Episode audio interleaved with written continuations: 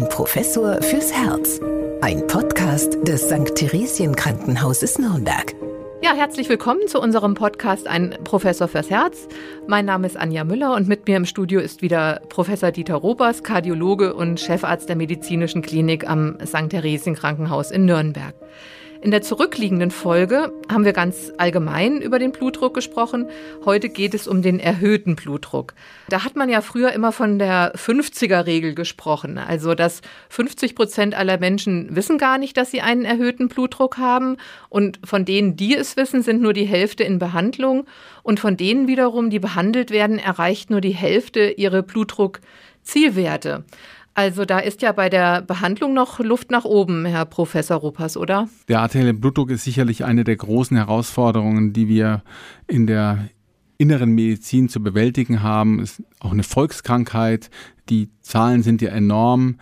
Man geht davon aus, dass 40 äh, Prozent der Deutschen erhöhte Blutdruckwerte haben und je nach Alter ähm, sind diese Prozentzahlen noch höher anzusetzen. Also bei den über 70-Jährigen haben drei von vier Männer und Frauen einen erhöhten Blutdruck. Das ist also enorm. Und wenn man sich dann vergegenwärtigt, was für Folgen ein arterieller Blutdruck haben kann auf Organe wie zum Beispiel die Nieren oder das Herz, dass das Schlaganfallsrisiko damit relevant erhöht ist und eben auch zum Beispiel die Entwicklung einer Demenzerkrankung auch vom Blutdruck abhängt, dann kann man sich vorstellen, wie bedeutend diese Volkskrankheit arterieller Blutdruck ist. Und Sie hatten diese 50er-Regel genannt und ich denke, das äh, entspricht der Wirklichkeit. Also viele, viele Patienten, die behandelt werden, erreichen eben auch den Blutdruck nicht und dann sind eben die hohe Dunkelziffer von Menschen, die gar nicht wissen, dass sie einen erhöhten Blutdruck haben, auch ein relevantes Problem, denn durch die Verzögerung der Therapie irgendwann wird der Blutdruck dann nämlich manifest und zwar durch die Komplikationen des Blutdrucks, eben Herzschwäche zum Beispiel, Herzinfarkt, Schlaganfall. Spätestens dann fällt ja der Blutdruck auf, aber dann ist es eben bei vielen schon relativ weit fortgeschritten und je länger ein solcher Blutdruck anhält, je höher er ist, desto schwieriger ist er am Ende des Tages auch zu behandeln. Also die arterielle ist ein ganz, ganz wichtiges Thema, geht uns alle an und die Wahrscheinlichkeit, dass wir einen Hochdruck entwickeln, ist eben sehr, sehr hoch. Dabei ist ja der erhöhte Blutdruck leicht festzustellen und auch gut zu behandeln. Trotzdem gibt es irgendwelche Anzeichen, dass man äh, von sich aus merkt, dass der Blutdruck zu hoch ist. Oder das ist ja, glaube ich, die Problematik, dass man es eben tatsächlich gar nicht merken kann. Viele Menschen funktionieren sogar besser, wenn der Blutdruck etwas erhöht ist. Das ist so die Betriebstemperatur, wie ich das immer nenne.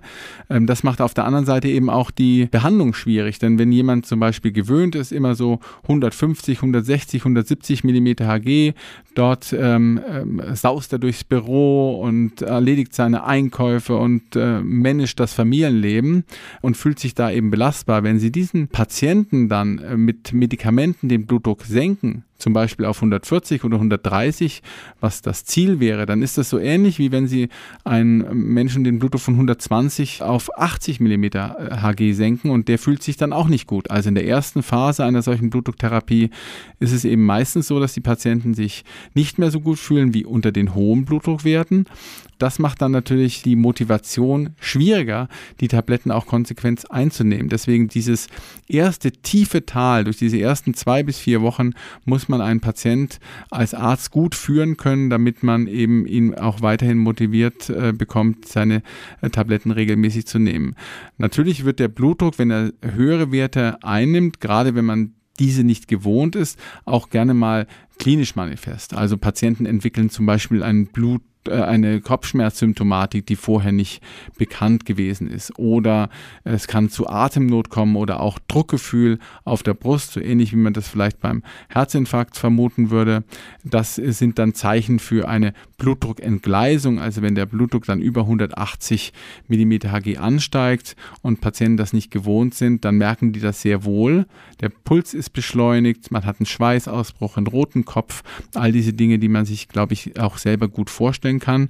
Und tatsächlich ist diese Blutdruckentgleisung in Deutschland eine der Hauptaufnahmegründe in Notaufnahmestationen von Krankenhäusern, weil es eben eine sehr häufige Erkrankung ist und dann dementsprechend viele Patienten betrifft. Sie haben jetzt von Medikamenten gesprochen, aber die wären ja in vielen Fällen auch gar nicht notwendig, wenn man erstmal auch an den Ursachen von Bluthochdruck arbeitet.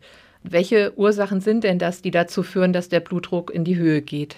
Es ist tatsächlich so, dass in der überwältigenden Mehrzahl der Menschen mit Bluthochdruck eine klare Ursache gar nicht herausgearbeitet werden kann. Dann sprechen wir von einer idiopathischen oder essentiellen arteriellen Hypertonie. Das sagt einfach nichts anderes, als dass wir in dem konkreten Fall nicht genau sagen können, wo die Blutdruckerhöhung herkommt. Das sind die größte Mehrzahl der Patienten, sicher über 80 Prozent, wo wir einen genauen Grund nicht finden können. Aber es gibt immer wieder Patienten, wo wir auch Gründe äh, ausmachen, die wir, wenn das dann äh, behandelt wird, auch den Blutdruck günstig beeinflussen. Also zum Beispiel der übermäßige Gebrauch von Schmerzmedikamenten, die ja zum Beispiel, das glaube ich, hat jeder schon mal genommen, Diclofenac, Voltaren, das sind äh, sogenannte nichtsteroidale Antiphlogistika, sehr verbreitet für Schmerztherapie, Kopfschmerztherapie. Und wenn man das in übermäßigem Maße nimmt, dann äh, steigt der Blutdruck an. Und das ist eben etwas, was auch sehr gut reversibel sein kann, wenn man auf diese Medikamente verzichtet. Es ist natürlich so, die Adipositas, also das Übergewicht unterstützt und fördert Bluthochdruck. Es ist ähm, auch mit hormonellen Ursachen zu rechnen. Also Schilddrüsenüberfunktion kann das machen, macht auch Herzrhythmusstörungen, auch Schlafprobleme, äh, das obstruktive Schlafapnoe-Syndrom. Also wenn jemand schnarcht und dabei in der Nacht immer wieder Sauerstoffmangel hat, dann unterstützt das einen hohen Blutdruck. Und da ist es dann auch schwierig, solche Patienten zu behandeln mit Tabletten. Dann wundert man sich als Arzt, dass der Blutdruck einfach nicht besser wird. Und in Wirklichkeit ist es eben ein solches Schlafapnoe-Syndrom, das den äh, Patienten eben diesen hohen Blutdruck macht. Ernährung, Veranlagung, all das sind Faktoren, die eine Rolle spielen können. Stress, zum Beispiel auch Schichtdienst, ja, emotionaler Stress in diesen Zeiten unterstützt den hohen Blutdruck. Ein wichtiger Aspekt ist auch das Gewicht. Gewichtsreduktion bringt ja äh, einiges. Was sollte man da ungefähr so ins Auge fassen? Also eine schnelle Gewichtsreduktion oder über einen langen Zeitraum? Nachhaltiger ist immer die Ernährungsumstellung, nicht eine Quatschdiät, die einen nur kurzfristig ein paar Kilo raubt und die man dann in 0, nichts sogar mehr wieder drauf hat. Der bekannte Jojo-Effekt von den Diäten ist ja immer äh, eine Herausforderung, aber man kann als Faustregel ähm, sagen, dass wenn Sie 10 Kilogramm Gewicht reduzieren können, wenn Sie übergewichtig sind, ja, wenn sie normalgewichtig sind, ist das natürlich nicht so, aber wenn sie übergewichtig sind, 10 Kilogramm Gewichtsreduktion sind ungefähr 10 Millimeter Hg systolisch weniger Blutdruck. Und das entspricht im Grunde einer Tablette, die Sie im, am Tage weniger einnehmen müssen. Wenn Sie alles zusammennehmen, was Lebensführung betrifft, regelmäßige Bewegung, Ernährungsumstellung, Schlafhygiene, ähm, dann äh, erreichen Sie wirklich bei vielen Patienten, dass die medikamentöse Therapie nicht mehr fortgesetzt werden muss. Dennoch ist natürlich gerade diese Dinge, die wir angesprochen haben, besonders schwer umzusetzen. Je älter einer ist, desto schwieriger werden die Lebensstilmodifikationen und hier braucht es natürlich viel Motivation durch den behandelnden Arzt, aber auch eben viel Eigenmotivation des Patienten, diese Dinge umzusetzen. Sie selbst haben ja in den vergangenen Monaten auch sehr viel an Gewicht verloren. Wie haben Sie das geschafft? Haben Sie da eine Empfehlung an unsere Hörer? Ich, ich glaube, dass es tatsächlich nicht das Patentrezept für, für alle gibt. Ich denke, nachhaltig ist eben eine Ernährungsumstellung, dass man sich diese mediterrane Kost zu eigen macht, die wir auch schon in verschiedenen Podcasts vorher besprochen haben. Also ähm, viele äh, Vollkornprodukte, pflanzliche Öle, viel Früchte und Gemüse über den Tag verteilt, ähm, wenig Fleisch und äh, viel Fisch und vielleicht hier und da mal ein Glas Rotwein dazu. Das fördert die Lebensqualität und führt eben zu einer nachhaltigen Gewichtsreduktion. Ich, ich halte jetzt nicht viel davon, wenn man, wenn man sehr extreme Diäten wie diese Paleo-Diät zum Beispiel, die ja auch sehr äh, nachhaltig in den letzten Jahren diskutiert worden ist. Das, das passt vielleicht bei dem einen oder anderen, aber wenn Sie es über alle Menschen hinweg ähm, sehen, glaube ich, so eine Orientierung an dem, was die Mittelmeerländer uns vormachen. Und das sieht man ja dann auch an der kardiovaskulären Erkrankungshäufigkeit. Das funktioniert aus kardiologischer Sicht sehr gut. Ich glaube, diese Orientierung, die ähm, ist am nachhaltigsten. Und so habe ich es im Prinzip auch gemacht. Jetzt äh, spricht man ja oft von Süßigkeiten als den größten Übeltätern, aber beim Bluthochdruck spielt ja auch das Salz eine entscheidende Rolle ja, Salz, äh, zu übermäßiger Salzzufuhr spielt definitiv eine Rolle, wenn man auch nicht ganz genau weiß, warum das so ist, aber die tägliche äh, Salzzufuhr sollte nicht mehr als fünf bis sechs Gramm sein. Da beschuldigt man zum Beispiel das Natrium, das ja beim Kochsalz eine elementare Rolle spielt, dass das über die Nieren dann und die Vermittlung von Stresshormonen zu einem hohen Blutdruck führt. Äh, Fakt ist, das ist auch gut belegt, dass eben übermäßiger äh, Salzgenuss zu einem hohen Blutdruck führt. Und äh, hier kann ich nur nochmal an diese fünf bis sechs Gramm pro Tag erinnern. Und vielleicht muss man nicht wirklich jedes Gericht nochmal nachsalzen und muss das äh, Frühstücksei am Morgen nicht bei jedem Löffel mit Salz nachsalzen. Ich glaube, dass äh, wenn man äh, einige Dinge beherrscht, kann man auch hier viel erreichen. Auch da ist es so, wenn Sie salzarm sich ernähren, erreichen Sie, und diese Zahlen sind eben, weil die Erkrankung so häufig ist, so äh, wiederholt belegt, erreichen Sie wieder 10 mm Hg, 6 bis 10 mm Hg Blutdrucksenkung. Und wenn Sie das alles addieren, ähm, Gewichtsreduktion, gesunde Ernährung, salzarme Kost, dann kommen sie in Bereiche, da sind sie dann bei 20, 25 mm Hg und dann brauchen sie keine äh, Behandlung mehr. Und wenn sie auf der anderen Seite sich vergegenwärtigen, dass zum Beispiel 4 bis 6 mm Hg systolische Blutdruckreduktion ein 15 bis 20-prozentiges Reduktion des Schlaganfallsrisiko bedeutet, da erreichen Sie also mit sehr, sehr wenig Blutdrucksenkung schon sehr viel, was die Prognose betrifft und das über Maßnahmen, die jetzt ähm, gar nichts mit Tabletteneinnahmen zu tun haben, sondern die Sie einfach durch Ihre Lebensstilführung beeinflussen können. Ich habe auch mal gelesen, dass man durch Blutspenden Bluthochdruck senken kann. Ist da was dran? Das ist tatsächlich so. Sie haben, wenn Sie regelmäßig Blut spenden und Hypertoniker sind, haben Sie einen Effekt, nicht nur in dem Moment, wo Sie die Blutspende abgenommen haben, weil Sie ungefähr 500 Milliliter Blutvolumen ja dort im Institut lassen. Das führt natürlich unmittelbar auch zur Blutdrucksenkung, aber auch ein Langzeiteffekt ist da. Also 10 bis 15 Millimeter Hg Blutdrucksenkung. Man weiß auch hier nicht ganz genau im Detail, warum das so ist. Viele vermuten, dass es mit dem Eisenstoffwechsel zusammenhängt, dass das etwas reduzierte Eisen den äh, oxidativen Stress von der Gefäßwand nimmt und damit die Elastizität der Gefäßwand wiederum fördert.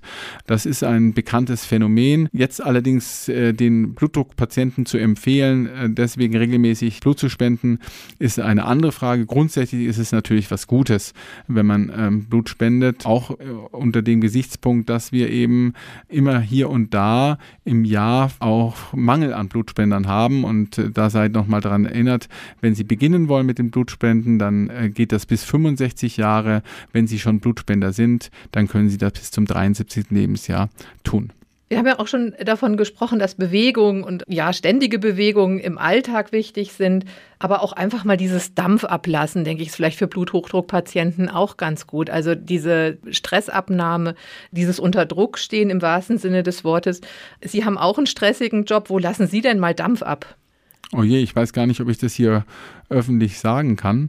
Also äh, es ist sicher gut, wenn man nicht alles in sich hineinfrisst und Stress ist ohnehin etwas, was ähm, jetzt nicht gut tut, den Gefäßen nicht, dem Herz nicht und dem Blutdruck nicht. Wir haben da auch ein Paradebeispiel in der inneren Medizin. Es ist Gott sei Dank ein sehr seltener Tumor, ein Pheochromozytom. Das ist ein Tumor, der in der Nebenniere entsteht und der eben Stresshormone aussendet in den Blutkreislauf und dann zu sehr stark erhöhten Hyper Ton, ähm, führt zu hypertensiven Krisen, die nur schwer zu behandeln sind. Also Stresshormone führen zu Bluthochdruck und da muss halt, denke ich, jeder selber einen Weg finden. Also bei mir ist es zum Beispiel der Sport. Wenn ich einen belastenden Arbeitstag hatte, viele Dinge, die vielleicht nicht so gut gelaufen sind. Das gibt es ja bei jedem Mal. Dann äh, tobe ich mich einfach auf dem Fahrrad aus oder im Wald oder im Studio. Aber das sind eben Dinge, die jeder für sich selber regeln sollte. Aber auch daran muss man arbeiten. Ja, auch vielleicht mal der ein oder andere Wutanfall, wenn keiner da ist, ja.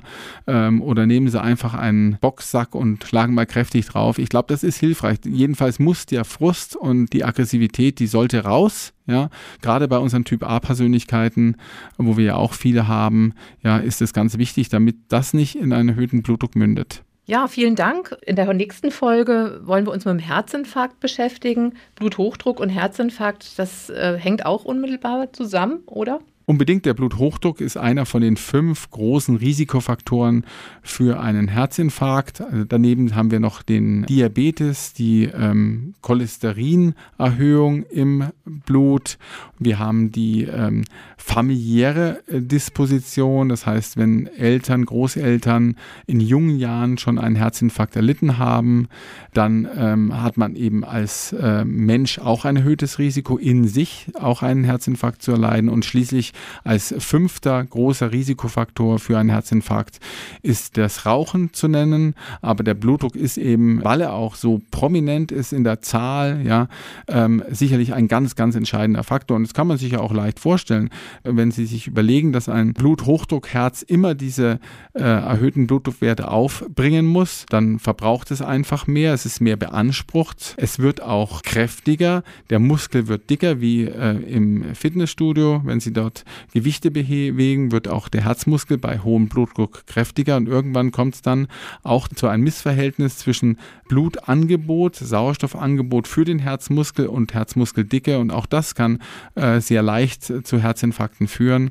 Also der Blutdruck ist von diesen genannten fünf Risikofaktoren vielleicht neben den Diabetes und ähm, etwas dahinter noch das Rauchen eines der elementaren Faktoren, den es eben auch zu behandeln gilt und hier spielt ja auch Vorsorgung eine große Rolle und ich denke, das werden wir äh, etwas ausführlicher in der nächsten Folge beleuchten. So ist es. Die nächste Folge dreht sich um den Herzinfarkt. Ich hoffe, Sie sind wieder dabei und bis heute von uns von Herzen alles Gute. Ein Professor fürs Herz. Ein Podcast des St. Theresien Krankenhauses Nürnberg.